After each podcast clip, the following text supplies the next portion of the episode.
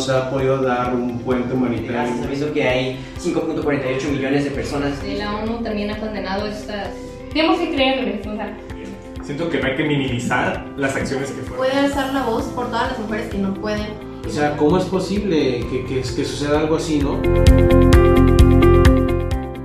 Mesa Redonda, una producción para Visión Bachiller de CMN Radio La Calma. Presenta.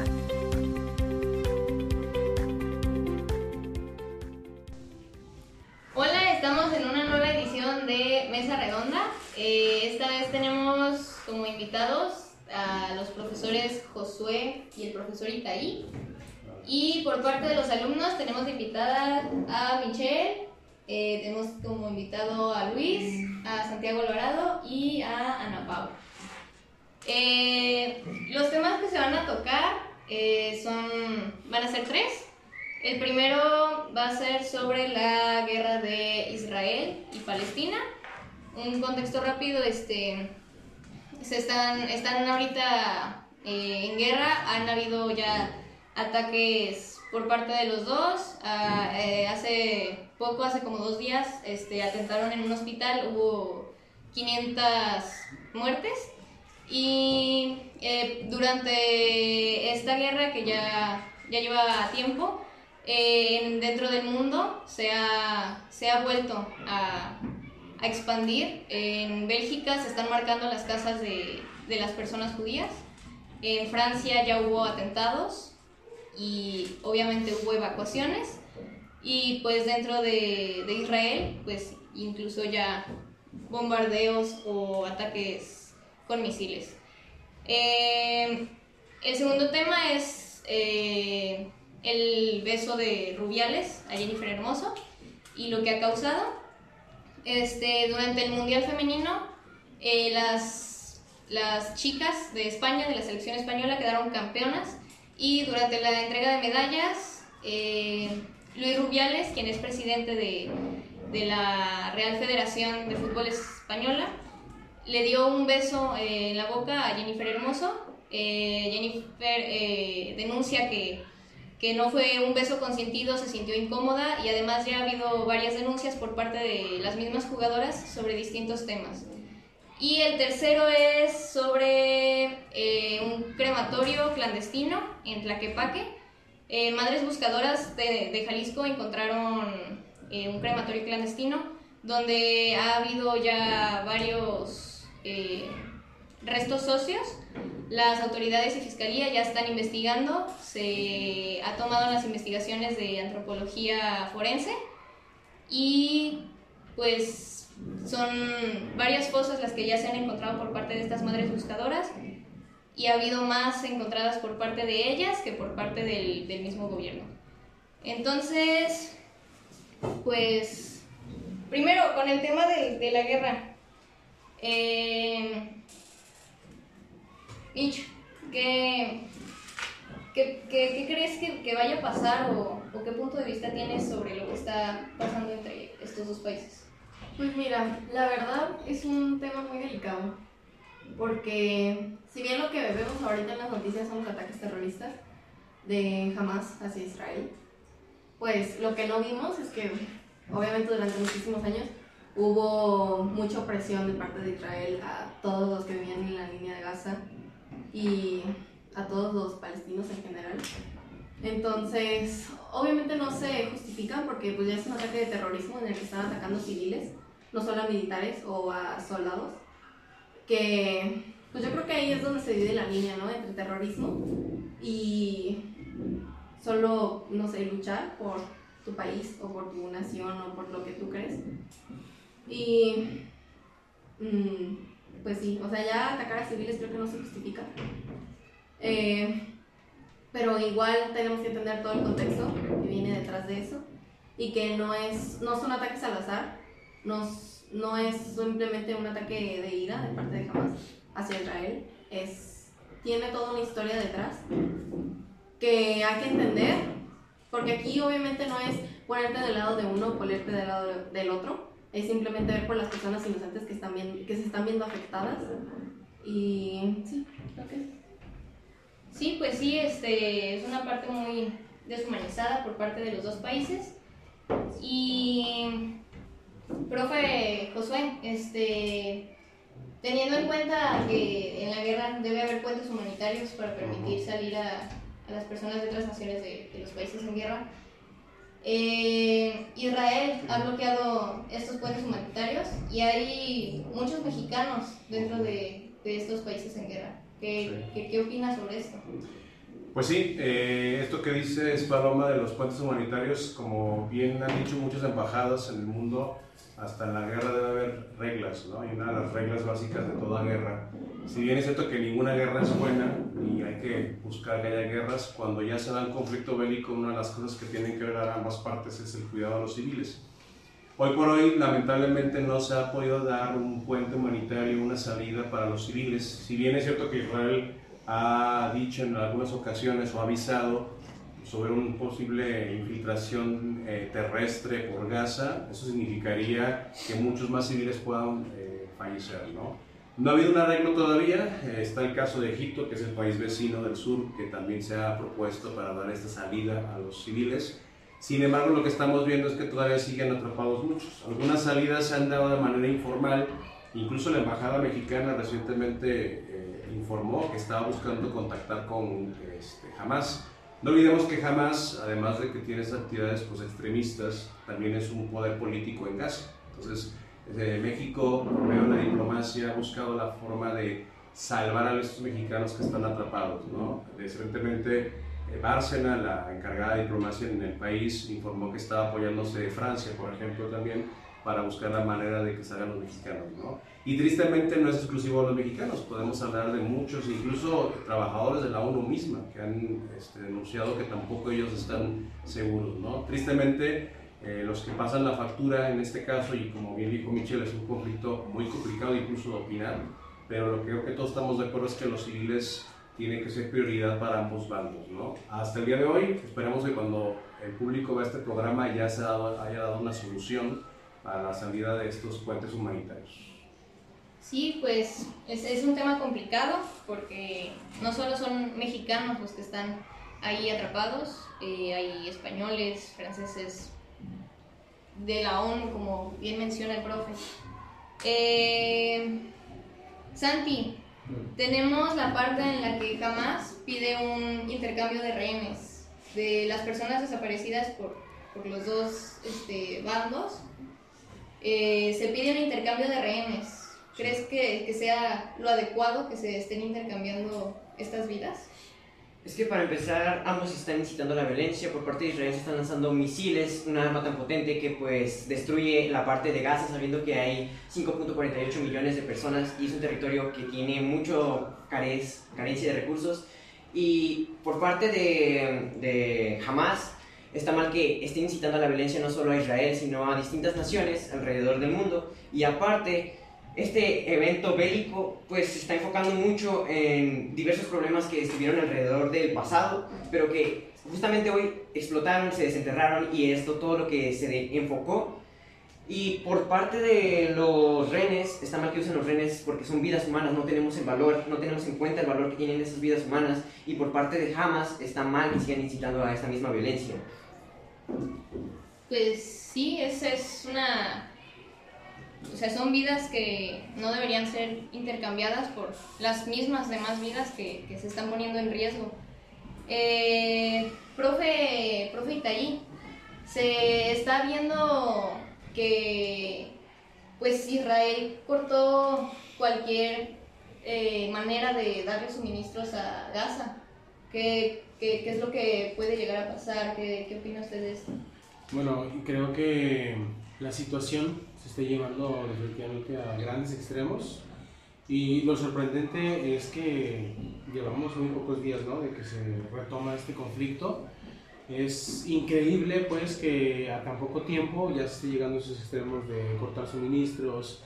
Eh, a mí me sorprendió mucho eh, lo del ataque al hospital porque en un, en un inicio dijeron que, que había sido Israel, ¿no? que había atacado y luego sale Israel y dice no, yo no fui este, y se hablaba de un, de un ataque fallido de propio Palestina, este, de tal manera que nadie ha reconocido ¿no? todavía de quién es eh, el ataque o quién es el responsable de ese ataque. Eh, para empezar ya estamos hablando de una situación eh, tan terrible, sobre todo en el sentido de que pues muchas personas inocentes, muchas personas que incluso ya habían sido víctimas de algún ataque y que recurrieron a ese hospital para eh, ser sanos de alguna manera y, y que pues terminen de esa manera es una situación muy complicada. Y hacia eso le agregamos esta parte de que Israel está bloqueando, este, ahora sí que el paso de suministros, pues estamos hablando ya, eh, obviamente Israel tiene inte- la intención de terminar el conflicto lo más pronto posible y eso lo vimos desde el día que eh, el primer ministro eh, emitió su postura diciendo nosotros vamos a ganar así con toda seguridad, ¿no? Este, entonces eh, sabemos que Israel está dispuesto a hacer eh, todo lo, lo necesario, eh, que humanamente hablando, pues sabemos que esas medidas que se están tomando, pues son muy faltas de, de ética completamente, muy, muy cuestionables en el sentido eh, de vista eh, humanitario, humanista, eh, y pues no podemos esperar otra cosa sino, sino gran devastación y sobre todo muchas pérdidas. Digo, es, suena difícil, eh, es difícil decirlo de esta manera, pero la verdad es que el panorama que se advierte entre este eh, conflicto entre Palestina e Israel eh, es, es complicado y definitivamente no, no, no va a salir con un saldo blanco.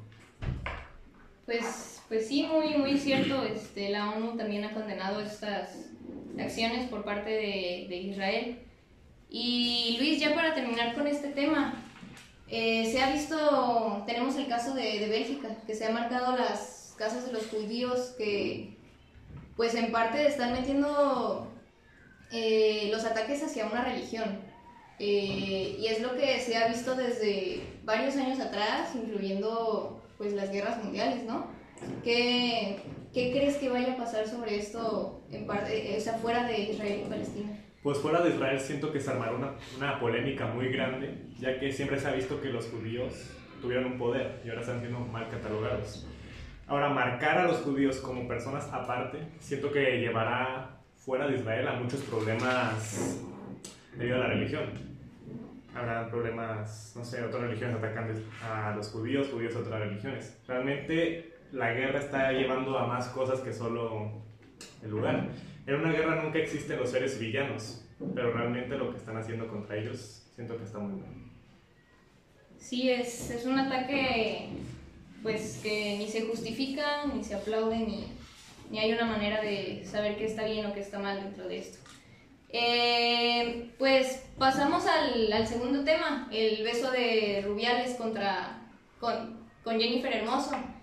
Eh, Ana Pau, tenemos la parte en la que Jennifer dice que el beso no fue consentido y Rubiales eh, dio declaraciones de que sí fue consentido, pero ¿qué podemos tomar en cuenta aquí? ¿Que Jennifer está denunciando esto o que Rubiales dice que sí fue consentido este beso?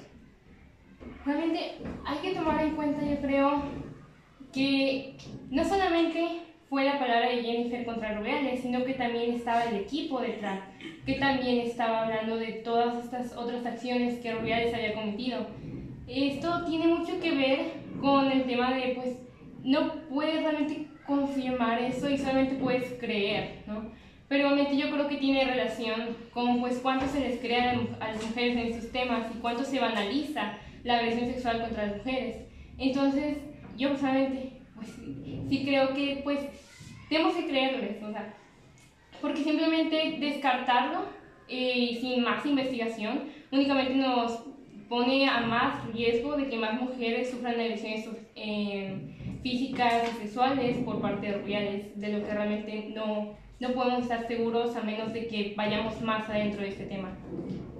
Sí, son acciones imperdonables y solo queda creer en cualquiera de las dos palabras. Eh, Luis, tenemos ya varias denuncias por parte de, de las jugadoras del, equipo español. Este, de hecho, varias jugadoras no fueron al Mundial por las mismas razones, que no se atendieron estas denuncias de manera correcta. Y pues el beso de Rubiales estalló todo. Eh, ¿Qué hay que considerar para que algo dentro de esta selección cambie? Yo pienso que lo que hicieron las jugadoras está muy bien. Siento que no hay que minimizar las acciones que fueron hechas por Rubiales. El hecho de no asistir es como querer pedir ayuda, es dar unas, un mensaje, ya que a lo que he visto, a lo que poco sé, pero realmente la FIFA no está haciendo acciones en contra de Rubiales, ¿cierto? No. Entonces, eso es como... Da una muy mala imagen de lo que podría llegar a ser el fútbol femenino. Eso tipo de acciones contra las jugadoras, que es lo que representa el fútbol. Está muy mal y siento que deberían de un movimiento o algo en contra de la persona. Eh, pues sí, este, la, la, única acción que tomó la FIFA fue suspender a Rubiales en lo que o él dimitía o, o la Real Federación eh, tomaba decisión sobre esto. Eh, Mitch, tenemos eh, nuevos casos dentro de, de esto. Eh, la jugadora francesa Cady ya también fue, fue víctima de actos parecidos. Y esta jugadora del PSG se encontraban en un partido contra el Olympique de Lyon, pero en las gradas había aficionados eh, con una pancarta diciendo que pues apoyaban ¿no? Eh, a Jennifer Hermoso y a, a la misma Cady. Dentro de esta parte de aficionados se encontraba una política importante de, de país y lo que hicieron, lo que hizo la seguridad fue sacarlos a todos a la fuerza y, y la política ya denunció estos actos, pero pero, ¿qué opinas de que las autoridades hayan tomado esta manera y no hayan permitido la manifestación de, o el, el apoyo hacia estas dos jugadoras? Eh, pues opino que obviamente estuvo muy mal. Y sobre todo, obviamente hicieron esto pues para silenciar a las mujeres. Y más porque había esta política importante para de alguna manera decirles que cálmate, de alguna, o sea, tú, tú, eres importante, tú no puedes estar haciendo eso. Y es justamente lo que estamos defendiendo de ella por ser una mujer importante, es de las que puede alzar la voz por todas las mujeres que no pueden y por todas las mujeres que están en un poder más abajo que ella o personas, simplemente mujeres que no tienen voz, que no las escuchan. Y a ella que sí la están escuchando, pues es, la tratan de oprimir obviamente.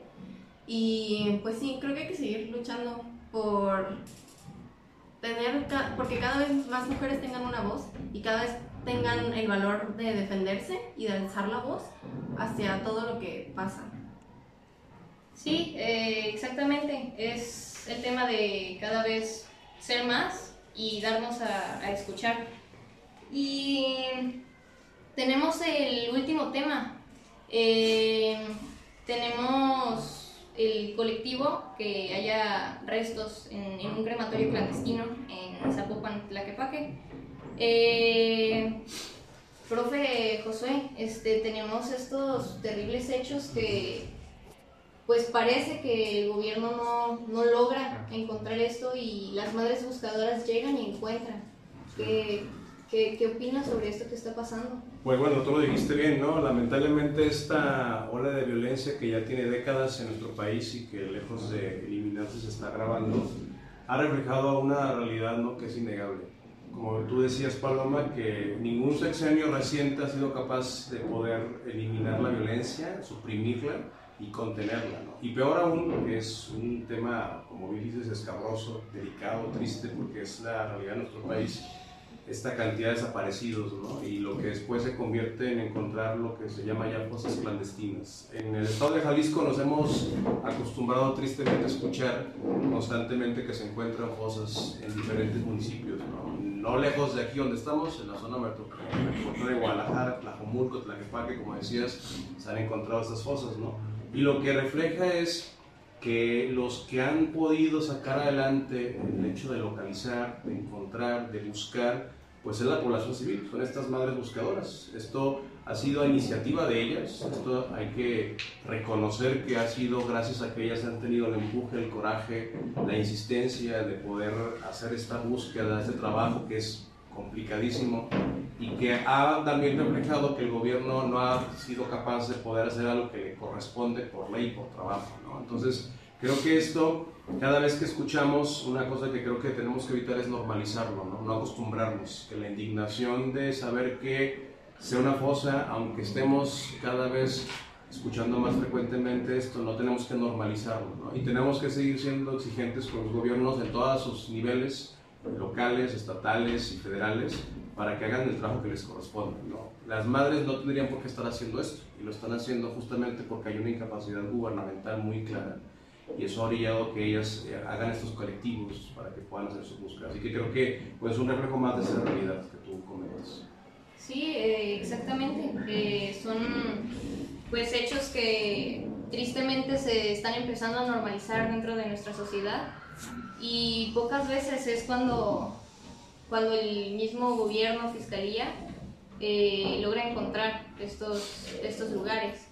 Eh, Ana Pau, tenemos el, el hecho de que pues ya es algo clandestino, pero para hacer una crematoria se necesitan de, recursos que pues estas personas consiguieron y son formas de, de, llegar hacia un punto de inicio, ¿no? De saber desde dónde sucedió esto o quién está haciendo que suceda esto.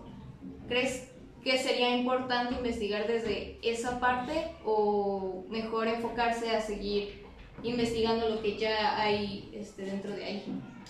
Pues por supuesto que la investigación tiene que continuar y tiene que completarse. O sea, eh, las madres buscadoras más que nada buscan por sus hijos, ¿no?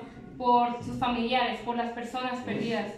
Y sin embargo, como dijo bien el profesor Josué, este no es su trabajo, es trabajo del gobierno y de, de, de las autoridades asegurarse de encontrar estos cuerpos, de reconocer a las personas y de encontrar pues quién hizo todas estas cosas, porque incluso se ha demostrado que incluso parece que no es una prioridad para las autoridades, que llega a pasar que las madres buscadoras encuentran una fosa, la reportan, pasan cinco horas y apenas llega una patrulla.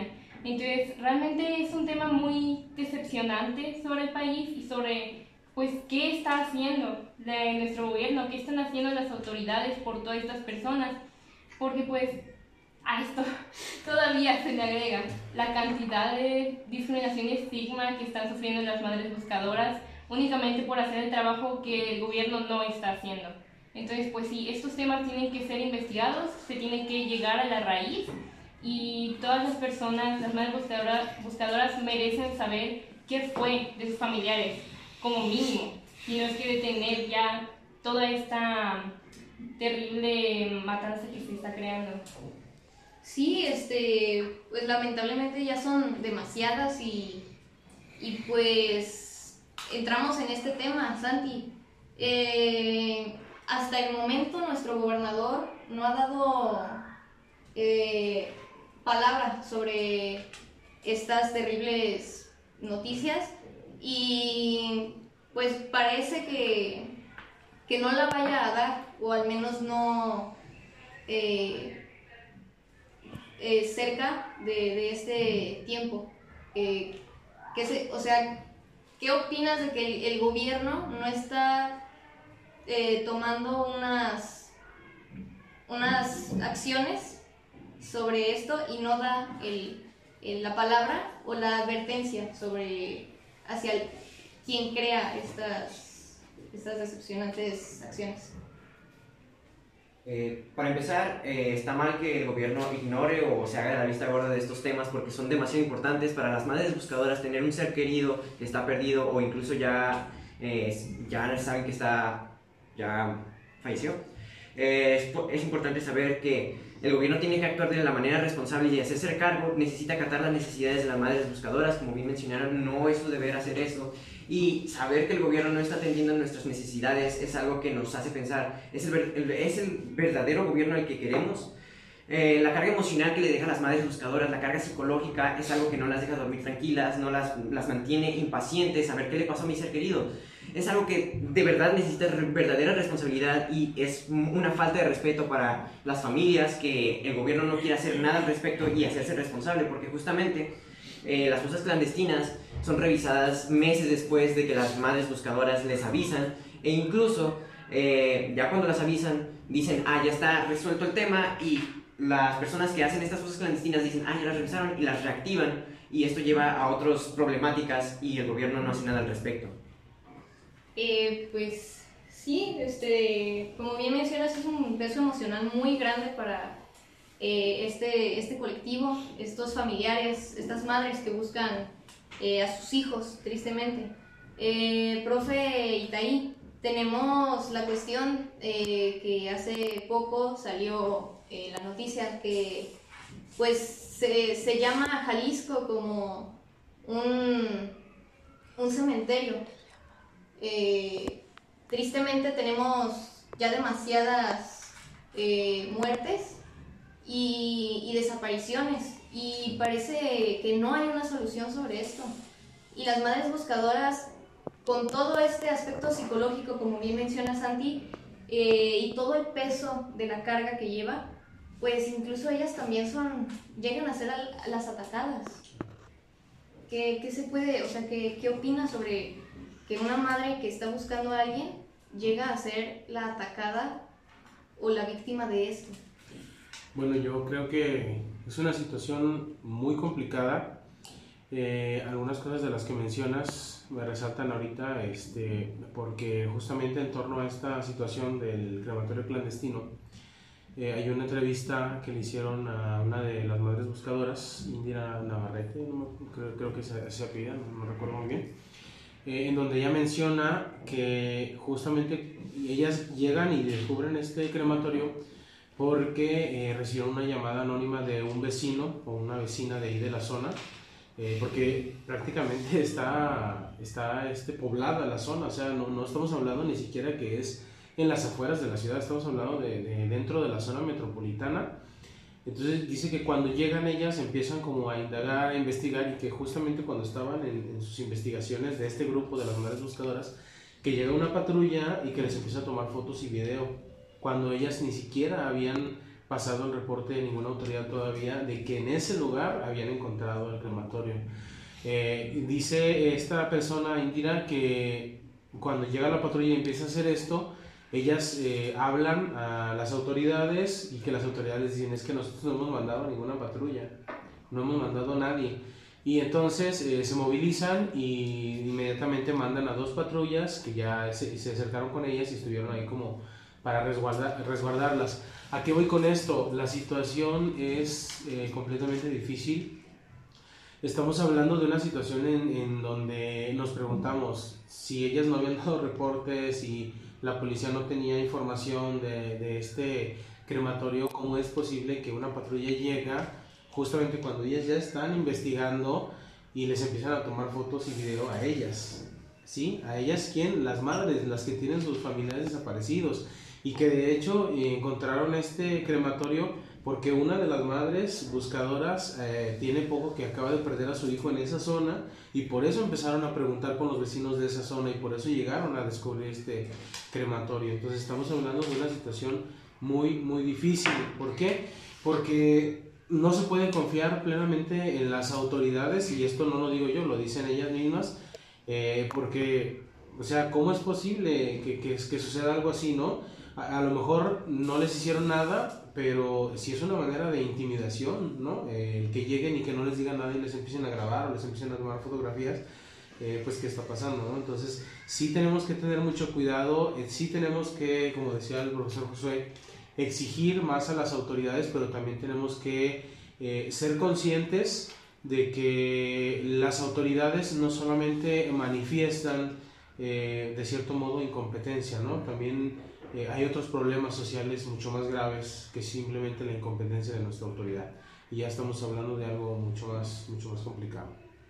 Pues sí, este, tristemente, pues es un tema muy, muy complicado dentro de nuestra sociedad.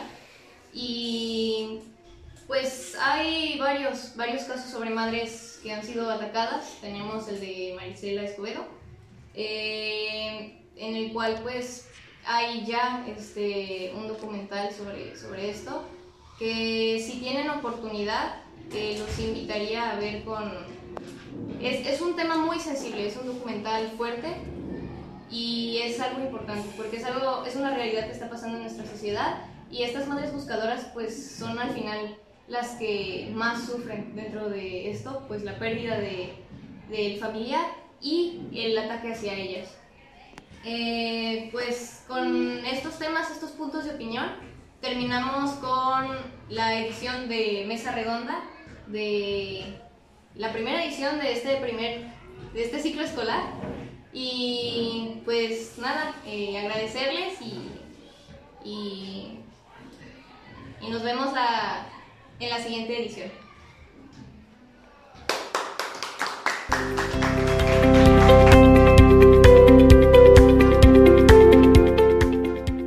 Mesa Redonda, una producción para Visión Bachiller de Radio CMN La Calma, presentó